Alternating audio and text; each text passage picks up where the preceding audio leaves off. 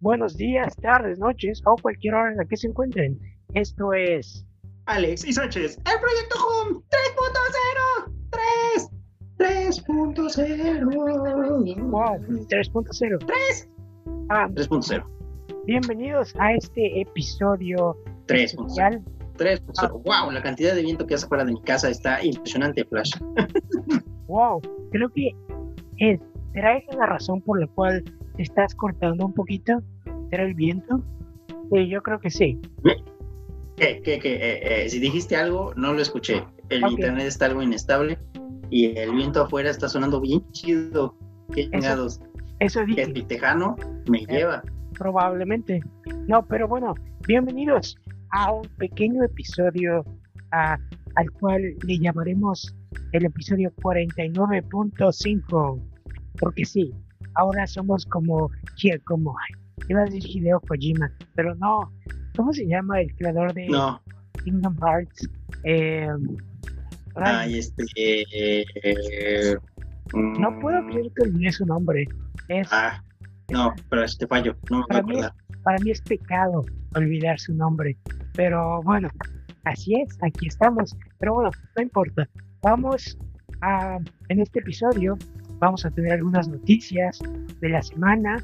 Juanma no pudo acompañarnos el día de hoy, pero igual no hay mucho que decir, así que simplemente pasaremos rápidamente por las noticias del día. Am, Julio, ¿algo que quieras agregar? Sí, este Tetsuya Nomura es el creador de Kingdom Hearts, ya lo revisé. claro, Tetsuya claro, Nomura, Nomura. para tener el super dato. El señor Nomura Y pues, Ya. como siempre, Flash, solamente recordar a nuestros. Yo pensé que ibas a decir algo y vas a tomar agua. Maldita sea Flash. Ah, perdón, es que eh, comenzaste a hablar y dije, wow, espera, creo que Julio va a decir algo. Ve, di, di lo que ibas a decir, Flash. Iba a decir, el señor Nomura, que nos ha dado tantos juegos de Square Enix. Sí, sí, sí. Eso, Demasiados, de hecho. Y como dice, los puntos 5 siempre son los relevantes. claro. Y eh, eh, sí, como, como cada semana hay que decir, estamos este, Julio Sánchez y Alex García. Juanma no está, pero como siempre, este es un programa de audiovisuales en donde hablamos de series, películas, videojuegos y a veces de un tercer tema, pero no, ya no muchas veces porque tardamos mucho en los programas y pues Así es. mejor queremos reducir el tiempo. Eh, eh, usualmente tenemos datos sobre el número 49, pero como este es 49.5, pues ¿qué vamos a encontrar del 49.5? Eh, pues muy pocas cosas, ¿verdad? Entonces mejor no lo hacemos y hagamos un, un ejercicio rápido, Flash. Flash, ¿cuál es tu superhéroe favorito? Ah, ok. Buena pregunta. Mi superhéroe favorito. Ah, rayos. Ah, y es que cualquiera que llega a mi mente es muy comercial. Am, No importa, no importa. Sí, eso- también de eso se trata. Sé. Ah, voy a decir que justo ahora siento que mi superhéroe favorito es Cyclops. Voy a decir Cyclops. Cyclo, wow. Sí. ¿Por qué te Ah. gusta Cyclo? No sé, desde, bueno, desde que era niño, creo que Cíclope era mi superhéroe favorito de X-Men, de la caricatura de los 90. Tú sabes, era el líder y era sensato y muy listo. Y luego eh, se convirtió en este eh, actor sumamente guapo llamado James Marsden. Así que todos lo El relacionamos furro de Hollywood. con James Marsden.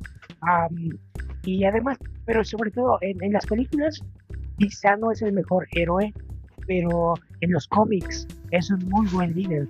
Am, por eso yo digo Cyclops justo ahora, pero obviamente Batman, que casi todas las formas de Batman son muy buenas. Am, justo ahora, como le escribe a James Tinion, es muy bueno porque es un detective por excelencia. Am, pero, Julio, tú dime, ¿cuál es el tuyo? Eh, yo en el mío tengo a, a Superman y a Spider-Man. Eh, ellos sí siempre han sido mis superhéroes favoritos. De Superman me fue ganando poco a poco porque empecé a leer mucho Action Comics, que es el cómic Claro. original de Superman. Y pues las historias que venían me encantaban. Eh, eh, eh, me tocó mucho el tiempo de Dan Jurgens. De, ay, ¿cómo se llama? Bueno, no, no quiero decir nombres porque también como tú se me va a olvidar todo y no me quiero quedar mal con el conocimiento que ya tengo del superhéroe. Y Spider-Man, como lo dices, ya también, también influenciado por las caricaturas de los 90, eh, la caricatura del hombre araña o del sorprendente hombre araña, ahora ya no disponible en Disney Plus, pero porque le están cambiando cosas, eh, en el audio sobre todo, oh. eh, es maravillosa, ¿no?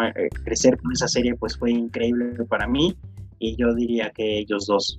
Claro, Sí, definitivamente. De hecho, fue por los X-Men que comencé a comprar cómics. Cuando era niño, a veces íbamos a la ciudad y pasábamos por algún puesto de, tú sabes, de cómics. Y mi papá compraba su melate, porque creo que todos los papás compraban melate y yo pasaba y pedía algún cómic. Lo malo era que como no íbamos en algún punto tal vez sí lo malo es que como no, como, no íbamos cada semana, a veces compraba un cómic y luego pasaban dos, tres meses y compraba otro cómic. Entonces nunca llevaba como, tú sabes, el ritmo. El orden. Pero, pero los cómics de los X-Men fueron de los que más compré. compré alguna vez uno de Aquaman y creo que es una de las es uno de los cómics que más recuerdo porque es cuando Aquaman pierde la mano porque una piraña se la come y es uno de los momentos que más ha quedado marcado en mi mente desde que era niño. como de, ¿what? Aquaman perdió una mano. Increíble. Sí, en mi caso, mi primer cómic fue este Marvel Zombies, Marvel contra Zombies, Army of Darkness, en este crossover en donde estaba Ash, Ash de Evil Dead, entraba a este mundo de este, Marvel Zombies y tenía que salir y bla, bla, bla, bla, bla. Es, cuando explican, eh, yo no lo sabía, pero es en el cómic que te explican qué pasa con, o por qué se crea el universo de Marvel Zombies. El Reed Richards, que como lo sabemos, en esa época de los principios de los 2000, eh, eh, querían separarse de las películas en Marvel Comics eh, ahora que hablaba Flash de Cyclops, en los cómics lucharon mucho para este, quitar esa imagen de que Cyclops no era un buen superhéroe ni un buen líder, porque en las películas de X-Men nunca se vio esta parte del personaje, entonces siempre tenían que rejuvenecerlo y de ponerle nuevas cosas, porque Cyclops tenía esos problemas con la gente, ya no tenía ese alcance pues en el caso de los Cuatro Fantásticos igual, las películas le hicieron como un daño a los personajes de, de, la serie y en los cómics pues tenían que hacerles sus personalidades totalmente diferentes. Y en este caso en Marvel Zombies pues el doctor Rick Richards, el señor fantástico ve que los zombies son una mejor opción para la humanidad y decide transformar a todos en zombies. Él es el culpable de ese universo. Y ya, mejor hablemos de nuestro siguiente punto, que son los audiovisuales. Y vayamos, Flash, a la siguiente sección. Vamos a la pre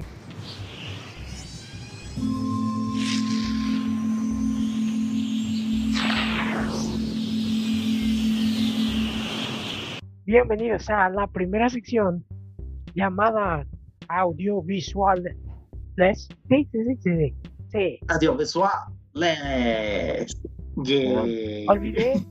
¿Por, qué, ¿Por qué las dudas? No sé, me ha pasado que a veces digo el título y es el título equivocado. Entonces volví para, para asegurarme de que era el correcto. Así es. Bien hecho, Flash. Siempre ante la duda, la reafirmación. Entonces, eh, está bien, está bien. Perfecto. ¿Y ¿qué, temas tenemos hoy, amigo? Sí, eh, hay que decir que hablamos aquí de este, series, de películas y eh, en el mundo del cine que afortunadamente después de nuestro año pandémico pues ya vemos la luz, ya sabemos que muchas cosas están avanzando para que la normalidad llegue por fin y en el cine pues no es la excepción y pues ya van a empezar los estrenos fuertes por todos lados, ¿no? Ya son varias las películas a las que ha tenido acceso la crítica, cada vez son más las que ya tienen estrenos pautados con los periodistas para que puedan dar sus reseñas y próximamente lleguen al cine, así que vamos a hablar de algunas de ellas. ¿Con cuál quieres empezar, Flash? ¿Con nuestro querido Lin Manuel Miranda? Ah, así es. la película eh, In the Heights, ¿cuál es el título en, en México? ¿No sabes, Julio? Creo que sí es en las alturas, creo que sí es en las alturas, pero mientras hablas de ello, lo voy a verificar. Ok, bueno, básicamente salieron las primeras eh, opiniones de la crítica sobre In the Heights el cual es un musical basado en la obra de Broadway llamada In the Heights, el cual es ocurre en Washington Heights, que es una parte de Nueva York, está en el Bronx. Normalmente uh, tiene mucho público latino, con mucha población latina. y el musical sigue la historia de una chica que no tuvo problemas en la universidad, entonces regresa a casa. y cuando regresa a casa, ahí se encuentra con pues, todos los personajes que viven en la colonia, en Washington Heights. Uno de los personajes principales es Usnavi, Usnavi, sí, de Usnavi, así como, como la gente cuando en México a la gente le ponen Anil de la Red porque es aniversario de la República. Así es, Usnavi se llama Usnavi por US Navy, pero bueno, este Usnavi es un muchacho que trabaja en lo que se conoce como una bodega, que aquí es como una tiendita, la tiendita de la esquina, podríamos llamarle. Y básicamente la historia va entre ella, Usnavi, y ustedes saben los sueños que tiene la gente para tratar de salir adelante, ah, más que nada, y el director de esta cinta es Justin Lin. Y aparentemente las críticas son Es John M. Chu, siempre los confundas. John M. Chu, perdón, el director de Crazy Rich Asians y las películas de Up. Sí, In the Heights, que ya, ya verifiqué, se llama En el Barrio, o así va a ser su nombre en español, okay. que es forma parte de estas películas que va a tener en exclusiva HBO Max para Estados Unidos. Para México no se sabe, pero lo más seguro es que lleguen en el cine. Y es lo interesante, ¿no? Que es por fin ver uno de los productos de Luis Manuel Miranda, un eh, musical escrito por él, en el cine, que es el primer paso, ¿no? Ya el año pasado vimos a Hamilton llegar como obra de trato a Disney Plus, que lo pueden checar para todos los que quieran ver un poco de su obra.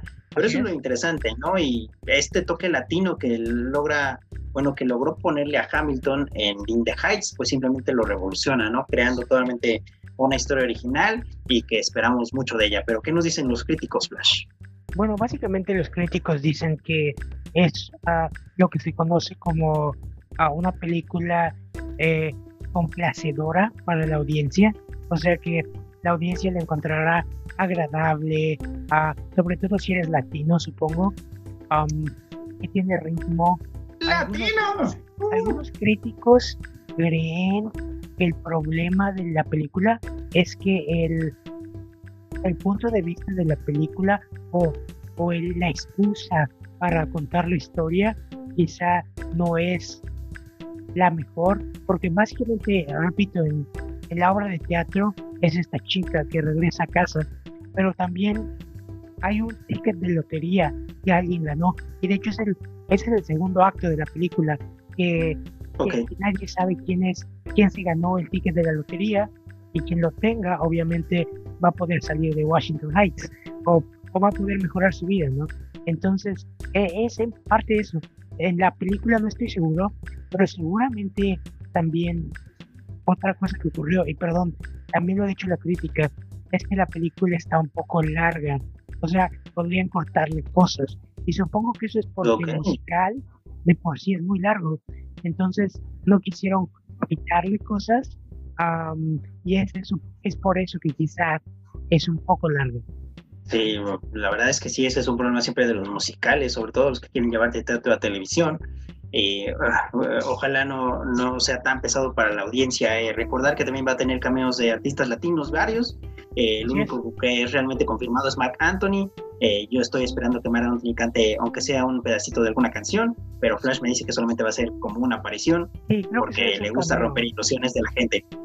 Seguramente va a ser como en High School Musical 2, donde salió Hannah Montana, salió Miley Cyrus. Hannah Montana ahí. En una esquina. y, todo el mundo decía, wow, la participación de Miley Cyrus. Sí, solo salió bailando en una esquina. Sí, exactamente. Eh, avancemos entonces de películas. Hay que decir que In the Heights o En el Barrio se, espera su estreno para junio, entonces ya no falta nada para que la podamos ver. Eh, siguiendo, vamos a, ahora con películas de acción, porque también una película que ya estaba lista para el año pasado es Rápidos y Furiosos 9, que entre sus novedades nos iba a presentar a John Cena como uno de los este, enemigos de, la cinta. El hermano de Toreto, wow. El hermano, de, porque después de nueve cosas o de nueve películas, pues, ¿qué puedes hacer, no? O sea, ya, eh, como una vez bien lo dijo Vin Diesel, ya solamente le falta pelear con los Avengers. Entonces, Flash, ¿qué es lo que nos dice en las primeras opiniones de Rápidos y Furiosos 9? Bueno, eh, las primeras opiniones de la crítica dicen que, bueno, si ama Rápido y Furioso, encontrarás mucho que te gusta en esta cinta. sin embargo, si eres un detractor, esta película no va a cambiar tu opinión sobre la franquicia. lo cual creo que es algo que esperábamos. En este caso, muchos dicen que esta película probablemente se aleja una vez más de lo que era la franquicia, pero honestamente eh, esta franquicia dejó de ser eh, lo que era en un inicio hace cinco películas. Así que básicamente eso. O sea, la película, la primera, era sobre un robo de reproductores de DVD, si no me equivoco. Y hoy en día eh, ya son agentes. No, no sé qué es, honestamente. No sé qué es esto, pero si te gusta la franquicia, probablemente esta te gustará también. Y Flash, ¿quién es el director de esta película? ¿Sabes? Ya, claro. Este, Justin Lin. ¡Bravo! Sí, es Justin Lin. Este, ya, ya aprendí a diferenciar a Justin Lin y John M. Chu, lo cual suena terriblemente racista ahora que lo dije en voz alta, pero es que ambos han dirigido películas pero bueno, Julio, ¿qué más tenemos? Sí, exactamente, un poco, un poquito similares. Eh. Sí, este, solamente decir que Rápidos y Furiosos 9 se estrena en México el 24 de junio. En Estados Unidos no sé cuál sea su distribución, Alex, pero es en el mes de junio también en la que la vamos a tener. Y otra película que, a la que sí vamos a tener, o a la que México sí va a tener un acceso más pronto, porque se supone que va a llegar a Paramount Plus, es A Quiet Place 2. Es otra película que ya desde el año pasado estaba totalmente completada, que inclusive estuvo así de estrenarse en los cines hasta que el coronavirus apareció. Entonces, Flash, ¿qué pasa con A Quiet Place 2? Yo, yo recuerdo en los tweets que decían, cuando salga Quiet Place 2, no sé qué me va a dar más miedo, si eh, el, el, sonido de la película o la persona tosiendo atrás de mí. Sí, sí, sí. pero bueno, pandemia. Pues, básicamente eh, eh, las críticas han sido muy buenas. De hecho, desde antes que la película fuera retrasada, varios críticos ya habían opinado sobre ella y decían que era una buena secuela. A muchos apuntan a que no es tan tensa como la primera película. esta película se convierte más en una película sci-fi más que una película de uh, un, un, thriller, ¿no? sin embargo, dicen que... ¿Terror? La, John Krasinski es el director y sus dotes como director siguen muy bien. Logra llevar la película en un muy buen ritmo y es una buena película, solo que no tiene tanta atención como la primera película pero que en general es una muy buena secuela. Sí, Un lugar en silencio 2, que ya está en algunas pantallas de cine, este, disponible por si la quieren ver. E iba a tener creo que hasta un pretreno en IMAX, no sé si siga disponible, pero vean si en su localidad hay pantalla IMAX, pues eh, esta es una película de tensión en la que suponemos que va a seguir teniendo algo de la esencia de la primera, en donde el, ruido, el silencio y lo demás pues es fundamental y en pantalla IMAX no dudo que sea algo increíble, ¿no? Y eh, sí, eh, no lo tenemos totalmente confirmado, pero se supone que Paramount Plus es una de las primeras, este, pues, grandes películas que va a tener disponible junto con Misión Imposible. Entonces esperemos que si tiene estreno en el cine, después la podamos ver, pues ya totalmente gratis desde cualquier dispositivo móvil. Así es. amigo, ¿qué, ¿qué, más tenemos esta semana? Sí, ya nada más nos falta una película que yo no sabía mucho de ella, ni siquiera sabía que estaba en producción o que yo iba a salir, pero que es el Avengers de la gente que le gusta el terror. Así eh, es. El Conjuro. El Conjuro tiene una nueva película. Eh, no sé cuántas cosas ya ha sacado El Conjuro, pero ahí viene de nuevo. Ah, así es. esta es la tercera parte de la franquicia principal, que es El Conjuro 1, 2 y 3. Esta es la tercera parte que sigue los casos de los Warren, los, cuales son uh, los únicos demoniólogos certificados por el Vaticano. ya, ya sé. Ah, eso. Y en este caso, sí, siguen un caso en, en el que se llama, en el cual una persona alega que un crimen que cometió es debido a posesión satánica. La película se llama eh, El Conjuro 3, El Diablo me hizo hacerlo, o The, Devil Made Me Do It. y es dirigida por, por, un nuevo director. Normalmente las dos anteriores las había dirigido ya James Wan. Y en esta mm, ocasión, ah, el director es el mismo director que La Monja. No, no, no, La Llorona. La Llorona. Esa es, ah. Ah, es creo que Michael, Michael Chávez. No me Michael Chávez, estás en lo correcto, Flash. Y él es el nuevo director de su tercera parte. Honestamente, La Llorona no es una muy buena película. De hecho, el director de Annabelle 3 sentía que era un mejor director para hacer esta película, pero bueno, Michael Chávez la hizo y aparentemente hizo un buen trabajo.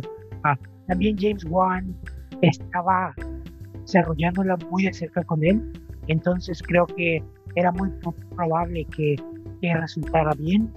También dicen que esta película no es tan aterradora como la primera y la segunda parte, pero eh, dicen que básicamente ocupa muy bien lo que es el ambiente gótico para hacer a la película sumamente interesante, ¿no? Ok, perfecto. Es eh, pues para toda la gente que le gusta el conjuro, ¿no? Que no, lo dudo, mi tío es un gran aficionado de las películas del conjuro, le digo que son sus Avengers. Y pues sí, la verdad eh, es increíble la cantidad de películas que tiene. Y para quienes quieran verla, el 3 de junio es la fecha en la que está pautada para México, es, va a ser directamente a los cines. Y pues eh, ya lo decías, ¿no? Si ya quieren superar el terror del coronavirus, pues ahora vayan a espantarse con la magia del cine, que para eso también está. Claro, definitivamente. Y bueno, vamos a la siguiente noticia, Julio. Sí, ahora sí avanzamos de noticia porque vamos a hablar de nuevos temas, que es una, también una semana bastante buena y como ya lo decíamos, eh, el cine sigue avanzando, las películas pues también empiezan a llegar y Disney ya tiene planes para algunas de ellas, ¿no? ya se ha hablado mucho de este acceso premium que ya tiene la aplicación inclusive en México. Mucha gente lo experimentó por primera vez con Raya y el último dragón y ahora va a hacerlo con Cruella, que en una semana se estrena tanto en cines como en Premium Access para Disney Plus. Pues ahí vienen dos proyectos nuevos de Disney que los que ya tienen noticias y que también podemos ver en estas aplicaciones Flash. ¿Cómo va a ser el tema con Shang-Chi y Free Guy?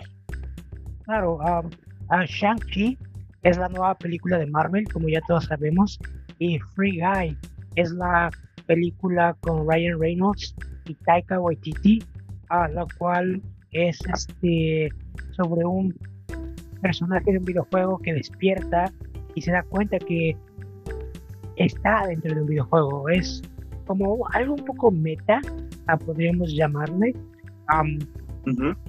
Y bueno, Disney iba a lanzar estas películas el año pasado y ahora ha hecho varios tratos con los cines para, pues sí, para tratar de seguir sacando películas, pero sacarlas en Disney Plus lo más pronto posible, ¿no? Y se dice que ahorita los tratos que hay para que la película esté en el cine son aparentemente 45 días. Y después de esos, estos 45 días, Disney tiene la libertad de ponerlos en Disney Plus o ponerlos en pago por digital o Blu-ray o DVD o lo que sea. Ah, ahora mi pregunta es, ¿cómo funcionó Raya en México, amigo Julio? Porque aquí salió al mismo tiempo en cines y, y casi casi en, en Disney Plus. Pero en México, ¿cómo fue? pues ya sabemos que aquí el gran problema de México pues es la piratería, ¿no? Entonces ya había demasiada gente que había visto Raya por otros medios que no había sido Disney Plus. Entonces, a, falta de datos oficiales sobre este, pues cuántas este, pues entradas vendió por el Premium Access, creo que mucha gente tuvo acceso a ella por, por cuestiones de piratería, porque la película se, se distribuyó pues en español y de forma muy fácil. Eh, yo que tengo aquí o que vivo enfrente de un tianguis, como bien lo sabe Splash, pues ya todos los puestos tenían de este raya desde el día uno, ¿no? Desde el primer fin de semana en que salió en Estados Unidos y aquí en México en el Premium Access. Entonces puede que no haya tenido tanto éxito como este, la compañía esperaba, pero es por la cuestión de piratería, ¿no? Pero, eh, creo que con otras películas puede funcionar mejor, eh, perdón por interrumpirte, tal vez con Cruella, que cuesta, bueno, que tiene mayor, este, pues, expectativas, o como lo puede ser Shang-Chi, puede funcionar, ¿no? Pero creo que la gente tampoco, pues como que quiere esperar tanto y el hecho de que las les pidas pagar más, pues no mucha gente está acostumbrada, ¿no? Ya pagar el servicio de Disney Plus para algunos les puede costar mucho, entonces si todavía les exiges pagar más, pues desde ese punto de vista no lo van a ver bastante bien. No, mi, mi pregunta era si Raya salió en cines en México. No, no, no estuvo en cines, estuvo directamente en, en Premium Access. Ok, Sí, no, porque aquí sí salió en ambos. Y esa era mi duda, porque supongo que hay tratos específicos aquí, supongo que no van a aplicar en México, como los 45 días de, de Shang-Chi Shang y, Free, Free Guy. No sé si apliquen igual, pero supongo que veremos cómo funcionan en el futuro, ¿no? Pero hasta ahora ese es el trato, ¿no? O sea, a los 45 días supongo que ya va a poder haber una copia digital de buena calidad de la película, en todo caso. Sí, ahora que lo mencionas, con Cruella es con la primera en la que van a tener las dos vías. Este, Cruella sí va a estar disponible en los cines para quien quiera este, verla a partir de la siguiente semana o el siguiente fin de semana. Y al mismo tiempo va a poder ser vista por Premium Access si es que quieres verla desde tu casa con Disney Plus.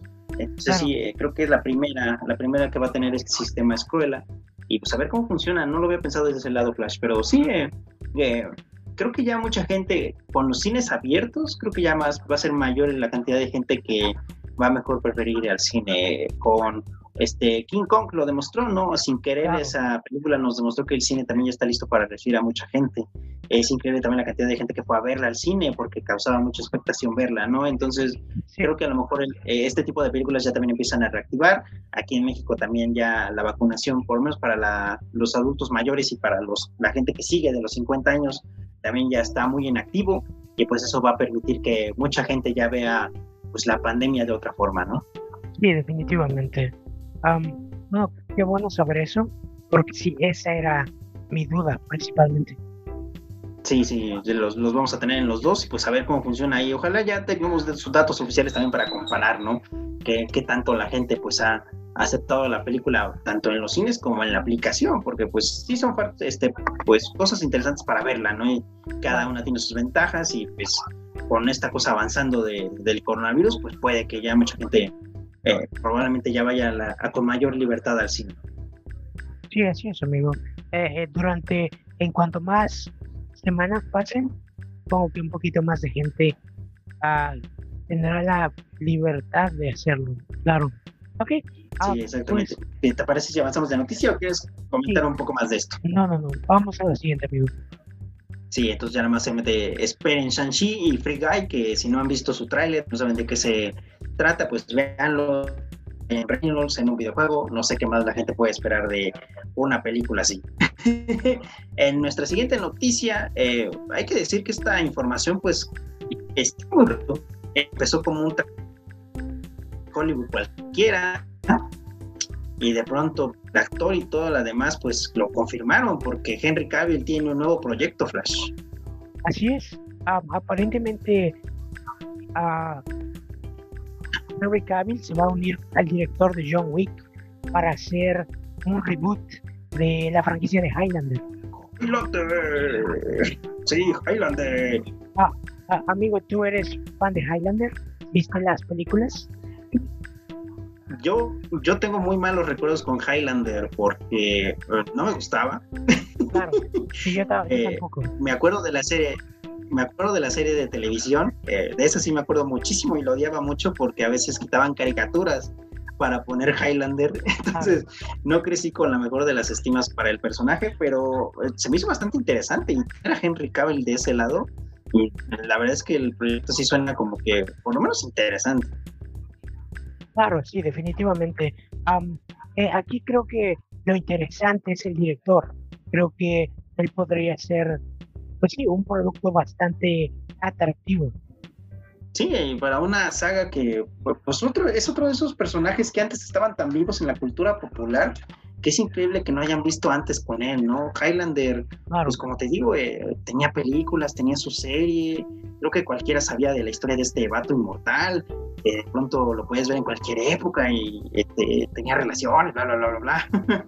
Era bastante padre y creo que Henry Cavill también pues habló de algo del origen del personaje y creo que también eso no lo hemos o bueno, yo también por mi edad no lo veía tan bien, pero si de ahí le pueden sacar un jugo a su historia, pues estamos hablando de que Henry Cavill, pues si es Superman para todos, pues es un, es un actor que pues pues como que está hecho para ese tipo de personajes, ¿no? Es, si es como un vato muy gladiador, es, es demasiado fuerte, es como superhumano todavía, entonces, pues, que lo que puede hacer con el personaje y la, con la historia que le puedan plantear, pues yo digo que sí es, un buena, es una buena forma de, revivir para la cultura popular.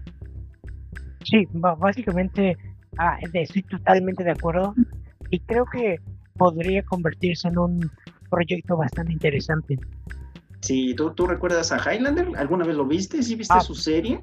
Yo recuerdo, haber, yo recuerdo haber visto la película. no mm. tengo una opinión bastante formada, porque tiene muchísimos años que la vi y seguramente fue en televisión. Y seguramente alguna vez también vi la serie, pero solo recuerdo que eh, eran inmortales y que solo podían morir si los decapitaban o algo así. Y eso es todo lo que recuerdo, sí. Sí, pero te digo, es, tan extraordinario que antes era como, pues parte, ¿no? Pues, aunque no te gustara, sabías quién era Highlander, lo, lo tenías en cuenta, pero ahora que se anunció, pues sí, yo cuando dije Highlander, dije, claro, pues es este vato que antes pasaban diario en la televisión y que pues quedó ahí en el olvido. Sí, de hecho, este reboot se viene planeando desde el 2008, aparentemente sí, demasiado tiempo. ¿Tú crees que pase eso con también los este, personajes de ese tiempo de la cultura popular? Pues hablamos de que Highlander estaba en la época de Hércules, de China, de estos personajes que parecían pues este pues, los superhéroes de esa época, ¿no? Porque era donde podías ver las historias fantásticas de la televisión. Ah, e, es posible, cualquier IP es reboteable y tú lo sabes, todos, todos lo sabemos. Sí. y más en estas épocas donde carecemos de ideas propias, pero sí de muchas ganas de revivir la cultura de la nostalgia. Así es. Pero bueno, pues vamos a la siguiente noticia, amigo. Sí, esperemos más de Henry Cavill, eh, lo vamos a ver tan sensual como es él y reviviendo o siendo inmortal como nos gustaría que fuera. Y en nuestra siguiente noticia, pues tenemos más de compras porque el, mundo se acaba en dinero, como dice MC Dinero, y pues todos quieren comprar algo, todos quieren tener su propio estudio y me sorprende que ahora es Amazon el que está buscando a un estudio legendario, pero que en los últimos años está viviendo crisis económicas impresionantes, como también diría Sage. Flash, ¿qué es lo que pasa con Amazon? Ah, así es, básicamente Amazon busca comprar MGM. MGM es una productora y ha tenido muchos problemas financieros a lo largo de, los años, porque no es la primera vez que escuchamos que MGM podría ser comprada. De hecho, desde que, desde que Hobbit, antes de que Hobbit fuera hecho la película, ya se hablaba de que el problema de, de MGM era que no quería dar dinero para que cualquier persona hiciera la película porque necesitaba el dinero. De hecho, creo que esa fue la principal razón por la cual no dejaron que Guillermo del Toro hiciera la película y esperaron a que Peter Jackson la hiciera. después se habló que cuando estaba haciendo Skyfall, también MGM podría vender los derechos de James Bond, pero en este caso ahora se habla de una compra total MGM como entidad, ¿no? Y bueno, quién mejor que, que Amazon, ¿no? Que justo ahora está haciendo una serie de El Señor de los Anillos y supongo que en esta forma adquirirían los derechos del COVID. Así que de una forma u otra hay una conexión ahí. Eh, en la actualidad, como tal, MGM no tiene tantas propiedades interesantes, pero tienen bastantes productos televisivos, son bastante atractivos, como Fargo, como, perdón, no recuerdo otro, pero sí, hay, tiene varios, uh, varias pequeñas franquicias IPs que pueden ser interesantes. Sí, recordemos que también, por ejemplo, la última película de James Bond, pues también está lista para este, pues, a la, su salida desde cualquier punto, ¿no? Pero AGM quiere esperar porque sabe que es su única oportunidad de tener alguna ganancia. Entonces, eh, mucha gente, por ejemplo, cuando hablaba de la pandemia y de cómo el negocio del cine podía cambiar, ponía de ejemplo AGM, porque es la, pues es la, el estudio de cine, pues enorme que está en problemas de desaparecer al, punto de que eh, si el cine cambia su dinámica, pues AGN pues ya no va a tener ganancias, ¿no? Y también eh, mucha gente defendía por eso la, la, cuestión del cine tradicional, porque estudios como legendarios como AGN pueden desaparecer en este cambio de dinámica, ¿no? Y es raro que Amazon se interese tanto por un estudio en particular. Yo no veía tan posible esa, esa ganancia, pero es cierto, si alguien tiene la capacidad económica para hacerlo es Amazon. Y como dice, si ya está involucrada en procesos, bueno, en, proyectos y así, pues, creo que también les falta como eso, ¿no? Que ya tenga una productora pues enorme. Amazon Studios lo hace bien, pero creo que hasta este año es cuando vimos como ese potencial, ¿no? Que tienen ya nominaciones al Oscar, empiezan a aparecer ahí. Entonces, ya teniendo un estudio de su lado, pues ya los volvería a poner de nuevo como en esta categoría enorme donde pues parece que Netflix es la única, es el único servicio de streaming que ha logrado posicionarse ahí en el cine. Sí, definitivamente. bueno, y, yendo en esta noticia, vamos a la segunda noticia que tiene que ver con compra otra vez. Sí, con compras, porque te digo, es parece diciembre porque todos quieren comprar algo, y una de las uniones que también se esperaban mucho, porque pues Warner quiere ganar posicionamiento en esto de los eh, del streaming, de esta nueva competencia que tiene el mercado, pues ahora se unió con Discovery. Esta es la nueva superunión que va a tener el mundo del espectáculo de Flash. Sí, así es. ah, bueno, eh, como Julio ah, hablaba en un segmento previo que hicimos a esto, muchas veces los gobiernos no dejan que ciertas compras se realicen, ya que eh, esto llevaría a monopolios que son malos para el consumo. Que en todo caso, como Julio también dijo, eh, es como un mito, porque el mercado libre no existe. El mercado libre no existe, pero uh, lo, lo, que ocurrió fue que ATT uh, ya se quería, o eso parece, se quería deshacer de de Warner desde hace un tiempo porque bueno estar involucrado en todo esto de, streaming y todo esto en vez de traerles ganancias les está trayendo bastantes problemas. Así que decidieron vender Warner a Discovery y lo venden por muy por mucho menos dinero del que ellos lo compraron. De hecho lo venden me parece que 46 millones de dólares si no me equivoco, cuando en un inicio lo compraron por sesenta y tantos, a 45, perdón. Y en este es como coche nuevo, apenas lo sacaron de la agencia y ya bajó de precio. Así es. en, este caso, en este caso también se van a quedar con ciertas acciones, o sea, lo venden, pero se quedan como accionistas. Supongo que eso cubre el, los otros 20 millones que, que no se mencionan ahí. Pero así básicamente es eso. Y Discovery, ahora mucha gente se decía, ¿por qué Discovery? O sea, ¿qué, qué capacidad tiene Discovery que otro canal no tenga? Y bueno, básicamente la cosa es que Discovery no tiene tanto contenido de este tipo, hollywoodense. Entonces, supongo que evaluaron cuáles eran los posibles compradores y cuál era el estudio que el Estado como tal podría probar que lo comprara. Entonces, en este caso Discovery, pues al no tener ese tipo de contenidos, supongo que era de las pocas compañías que podía adquirir Warner Media. Sí, ahora que lo dices es cierto, ¿no? Porque ahora, pues, si pensabas en Discovery, pues en dónde lo podías ver, ¿no? En qué servicio o algo así que pudiera, o en el que pudiera entrar. Tampoco es que si Discovery se ponía en línea o con una aplicación, pues cuánta gente lo iba a ver, ¿no? Claro. iba a ser como que demasiado el riesgo y unirse a alguien como Warner o obtener los servicios de Warner, pues sí, ya los ponen en esa categoría. Eh, pues ya que hablamos de National Geographic o de esa cuestión de Disney, pues sí, mucha gente está este, pues, teniendo más acercamiento con Nat Geo gracias a Disney Plus. Eh, pero con Discovery, sí, como lo mencionas, no tenía ese acercamiento y a partir de esta compra y como lo mencionas, no, no creo que tengan mayor problema los americanos en aprobarla o otros países, porque pues no se trata de un monopolio, sino que se trata de una extensión de lo que ya estabas teniendo como productor.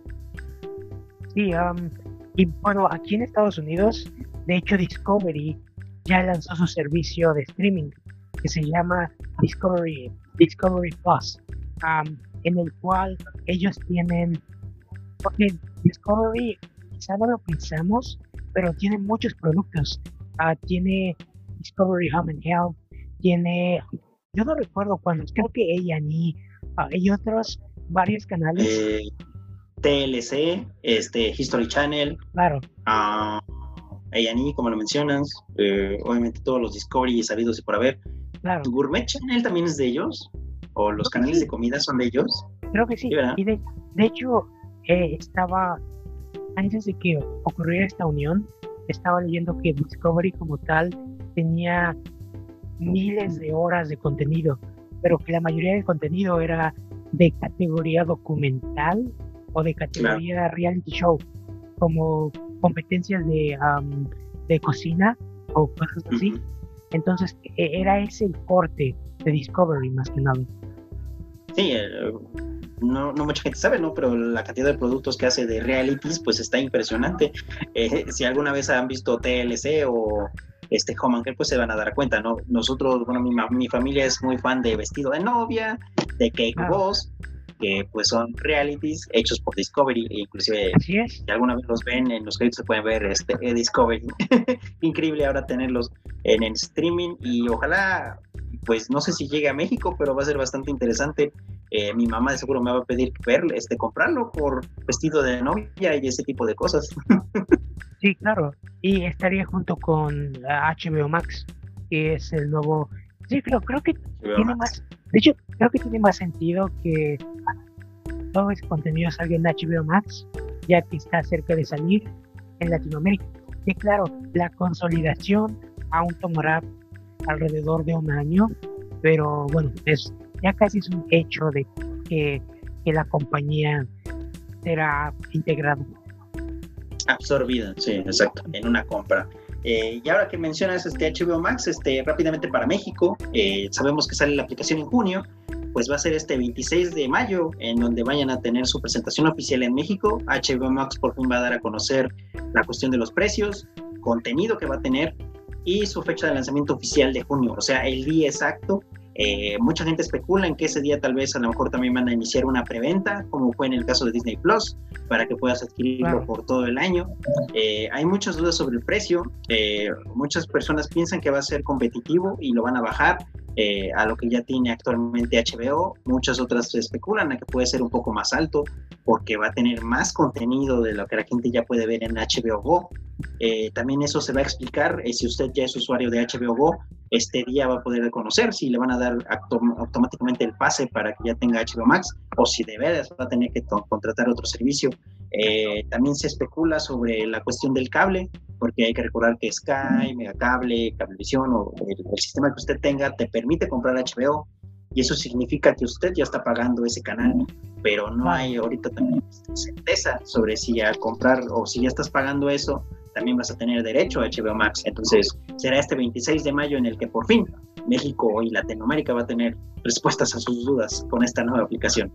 Y de hecho, e, ese, ese mismo fue el problema aquí. Cuando HBO Max salió, todos se preguntaban, ok, ¿qué es HBO Max? ya tengo HBO Max, no tengo HBO Max. Eh, y la, verdad es que muchas personas decían, sí lo tengo, pero no, porque los usuarios de HBO, aquí había HBO Go y HBO Now y los de HBO Go no tenían HBO Max porque solo tenían como la extensión del cable y los otros en los que sí pagaban HBO uh, Now si lo tenían.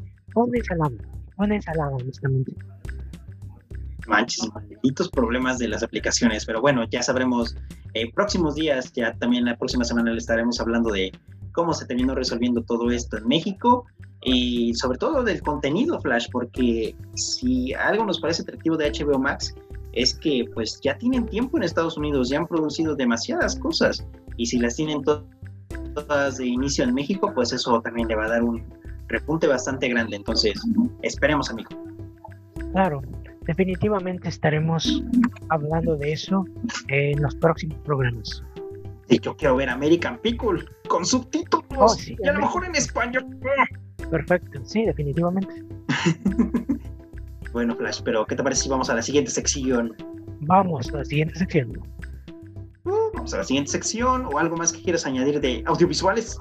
No, creo que lo cubrimos todo bastante bien. Exactamente. Entonces, vámonos a la segunda sección. Uh.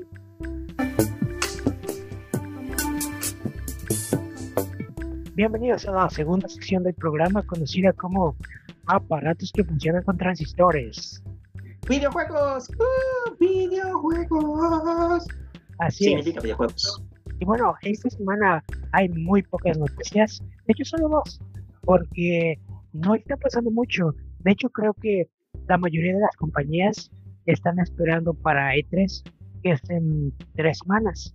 Así que no creo que haya muchas noticias durante las siguientes tres semanas pero uno de los lanzamientos ah, que hay la próxima semana es Bio Mutant, el cual es el nuevo juego ah, para Xbox One y PlayStation 4, el cual tiene, cuando vio el primer trailer en 2015, uh, muchos sentíamos que era como si Ratchet se volviera malo, porque era tenías este, esta criatura que tenía, pues, sabes, herramientas, y, pero también tenía ataque mil Entonces, como que era una, era un poco Ratchet y Clank, pero diferente. De hecho, los desarrolladores vienen de la compañía que hace Just Cause.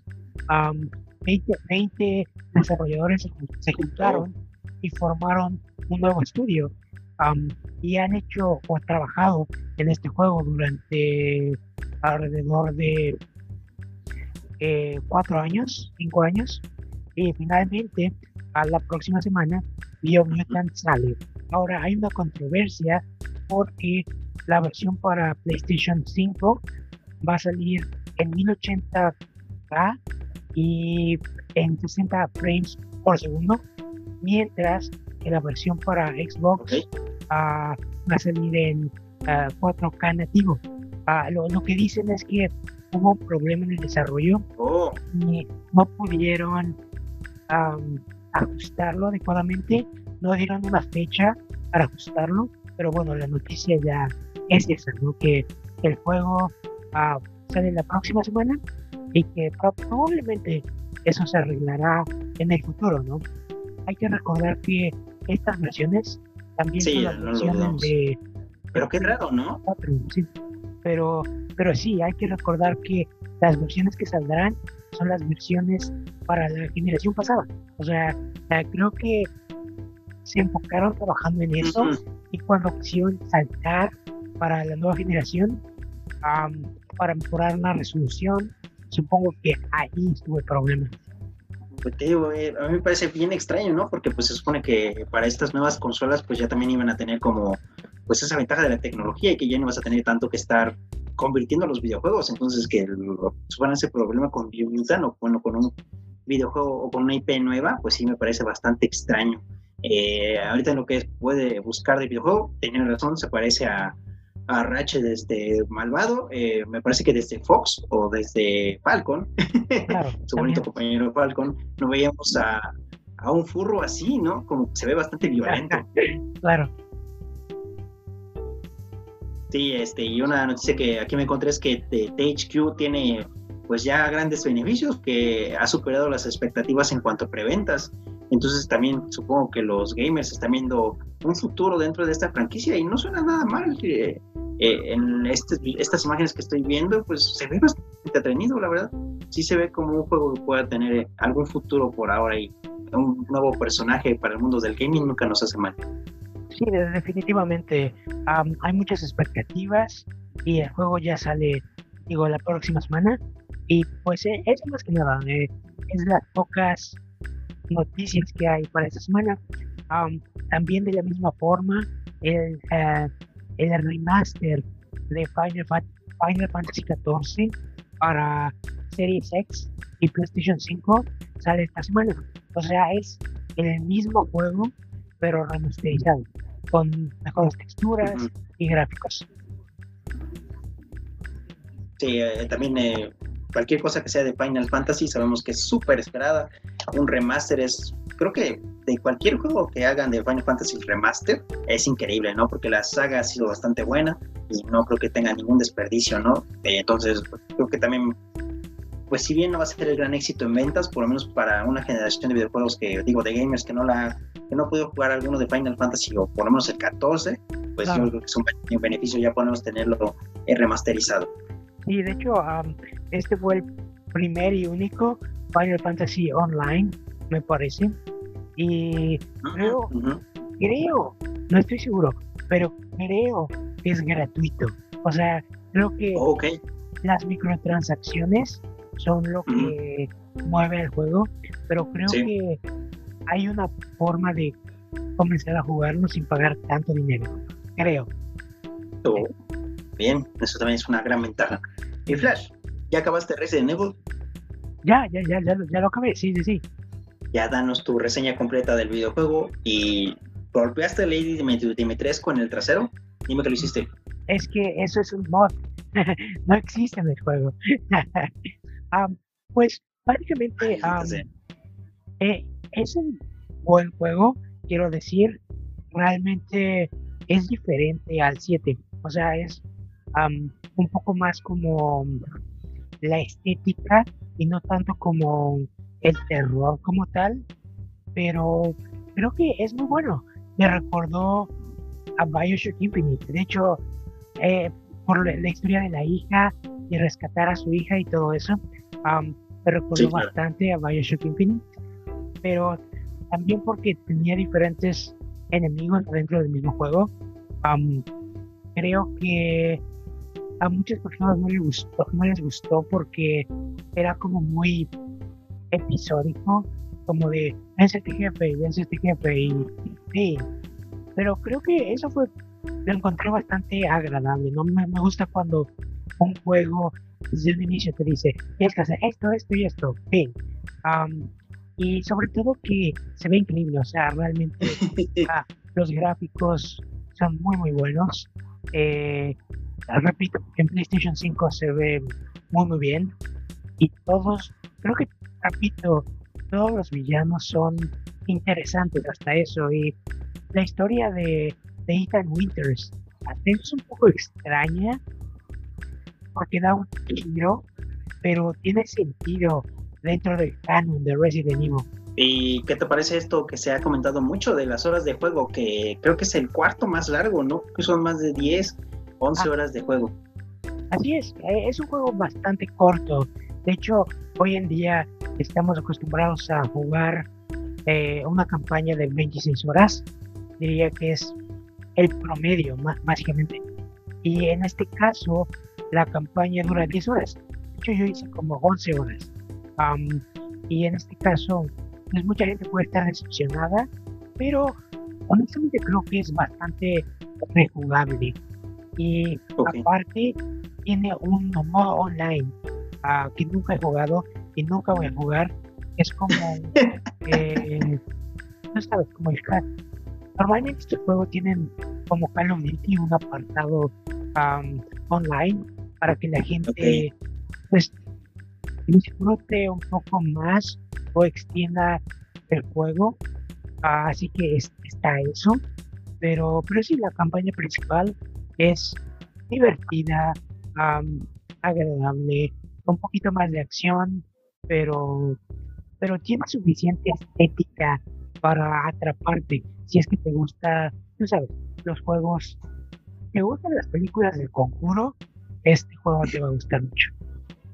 Perfecto. Y ya solamente para terminar también nuestro programa, Flash, ¿cómo queda el juego al final para el futuro de Resident Evil? ¿Vamos a volver a regresar a esta villa? ¿Va a ser algo ah. totalmente nuevo?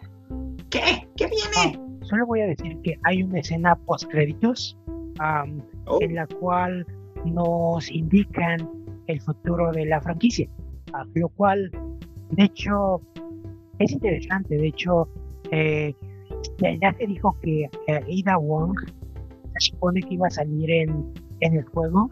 Ah, al final se cortó su participación por tiempo y lo que tú quieras, porque Capcom ha estado haciendo estos juegos de Resident Evil ah, casi anuales. Entonces, ah, al hacerlos casi anuales, creo que pues han tenido que sacarlos más rápido. Así que quizá cortaron esta historia y otras historias me gustaría que se tardaran un poco más de tiempo. Y de hecho, esas se van a tardar un poco más de tiempo en hacer lo que es el Resident Evil 9 y el remake del 4, que es el juego más popular de Resident Evil. Entonces, creo que se tomarán su tiempo, lo cual es bueno. Y quiero ver otros personajes, porque en este juego sale Chris, pero quiero ver cómo se ve Leon, cómo se ve Clear, quiero ver a Aida y todo esto. Sí, quiero definitivamente ellos no creo que sean los protagonistas del 9, pero porque al finalizar el 8 hay un protagonista, seguramente seguirá, será el protagonista del 9, y es un buen protagonista. Es una historia interesante, de hecho, pero, pero sí, definitivamente quiero ver más de, de, nuestros veteranos. Del pasado, pues, exacto. Sí. Claro. Sí, solamente recordar que Resident Evil está en gran auge eh, junto a estos videojuegos, como dice Flash, pues sigue preparando el remaster del 4, la llegada del 9 y esta serie en Netflix que próximamente ya también vamos a tener eh, eh, las pantallas de nuestros dispositivos. Y Flash, algo más cargar del mundo de los videojuegos o de para este bonito programa de esta semana. Ah, no, creo, creo que es todo. realmente, repito, no hay muchas noticias, ¿no? pero bueno, encontramos, rascamos ahí y sacamos algunas cosas y es lo que les traemos. Exactamente, ya solamente para irnos, ¿viste Army of Dead? ¿Viste la nueva película de Zack Snyder? Claro, sí, sí, sí, ¿la, la viste tú, amigo? Sí, yo también ya la vi. ¿Qué, qué te pareció? me gustó. Ah, te debo decir que creo que está un poquito el, el inicio es muy largo. O sea, para que llegues a la parte de los zombies, creo que tarda sí, como una hora, un poquito, más. pero creo que es una creo que es una de las mejores películas de Zack Snyder y eso ya es decir mucho. pero al mismo tiempo creo que la publicidad te lleva a creer que es una película muy divertida. algo es como Suicide Squad y no lo es.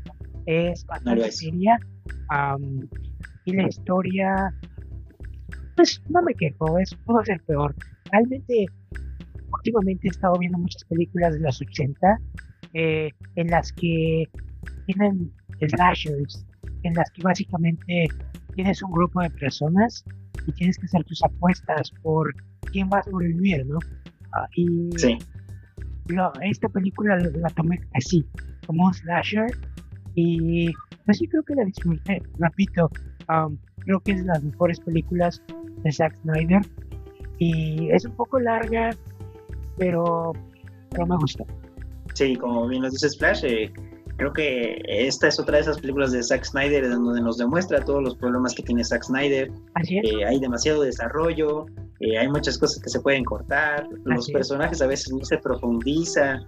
Eh, me parece que en la cuestión de Tig Notaro, que como sabemos ya lo hemos dicho, entró en, lugar de Chris Delia, parece que su personaje tenía muchas más escenas y era mucho más profundo porque hay momentos en donde pues parece que tienen más convivencia o que saben mucho más de él, pero como, bueno, de, del personaje, pero como sabemos, pues se tuvo que cambiar todo. Y las poquitas escenas de Tig Notaro no te dan pues para nada, ¿no? A mí, a mí me hizo sentir mucha ausencia ese personaje porque sentía que lo conocían demasiado como para lo que vimos en pantalla. Sí, definitivamente, pero la forma en la que integraron a Tig fue muy buena, o sea, no, no se nota que haya grabado todas sus escenas aparte en green screen. Y de hecho creo que ese es uno de los fuertes de, de, la película, que sus actores, la mayoría son buenos actores. por ejemplo, Ana de la Reguera, tenemos a Dave, tenemos a este tipo que salió en esta serie de HBO gay que se llama eh, Looking, se llama, no sé, el tipo que era como, como bloguero que mataba a ah. este actor y tenemos a, la, chica, la hija de Dave, Dave Batista, siento que era bien algo, pero no sé dónde. Y este, pero sí creo que creo que el cast fue agradable. Y al menos una historia redonda, o sea, eh, dejó realmente pocos cabos sueltos, eso me gustó bastante. se da una, como hay como una escena post créditos, que no es post créditos, pero así se siente, en la cual se muestra que probablemente Zack Snyder haga una película, otra película, pero ahora en México, este, porque eso como que da a entender el final es como de, ok, veo, podría funcionar. Eh, pero repito, o sea, Julio tiene totalmente la razón. O sea, en esta película seguimos viendo, pues sí, todas las cosas que normalmente Zack Snyder hace, buenas, malas. Ah, en esta ocasión fue su propio director de fotografía y creo que eso fue interesante, pero bueno, habrá que lo repito, fue, fue disfrutable, pero no perfecto. Sí, para quienes les gustó Army of Dead o, que, o quien la vea y les guste, hay que decir que este mismo año van a salir dos proyectos este, relacionados a la misma. Eh, hay una película precuela que es dirigida por el actor que le hace el, eh, que es el que abre la cajuela, bueno, es el que abre la, la ¿cómo se llama? La, la, la, la, que abre el caja fuerte. Gracias, Brasil el actor que abre la caja fuerte, su personaje va a tener una precuela, se espera que también salga la mayoría del cast, o por lo menos con cameos, pero eso es lo que se espera. Y también este mismo año va a salir una serie de anime, o con texturas de anime basada en el universo de Army of Dead. Entonces, para quienes les gustó, eh, en los dos proyectos obviamente está Zack Snyder involucrado, por lo menos como productor, y pues ya sabremos, como dice Flash, también la película plantea un futuro, entonces este es el nuevo proyecto en el que Zack Snyder va a poder tener la libertad de hacer lo que quiera sin que unos ejecutivos le hagan, no le hagas nada a mis superhéroes. Entonces, esperemos funcione ese tipo de cosas para Zack. Sí, perfecto, amigo. Ok, y creo que es todo por hoy, por esta semana. ¿Algo más que quieras agregar, amigo? Nada más, este, no crean en las relaciones románticas de Zack Snyder, o sea, las mete porque tiene que hacer más relleno. Y pues, ya saben, a nombre de Juanma, les agradecemos mucho que nos hayan escuchado, que nos hayan visto. Eh, recuerden que en YouTube estamos en el canal de Alex GC, que así también pueden encontrarlo en, TikTok y en Grindr, no sé qué, creo que a veces usa Tinder, no sé, Flash, eh, usa todas esas aplicaciones. No estoy en Próximamente en OnlyFans, en OnlyFans va a estar. No estoy en, en ninguna dating app, no me busquen y sí, ah, básicamente eso. Pero estoy en TikTok. Pero no mi infancia va a estar. En flex.gc, donde pongo unboxings de películas. Exacto, ahí síganlo. Y también este, recuerden que estamos en todas las plataformas de audio. Nos pueden compartir ahí. Eh, pues somos Alex García, que está aquí a nuestra derecha, izquierda, no sé dónde le quede la pantalla. Y Julio Sánchez. Así que gracias por todos por escucharnos en el programa 49.5. Esperamos estar completos en el 50. Y vámonos, Flash. Vámonos, amigo.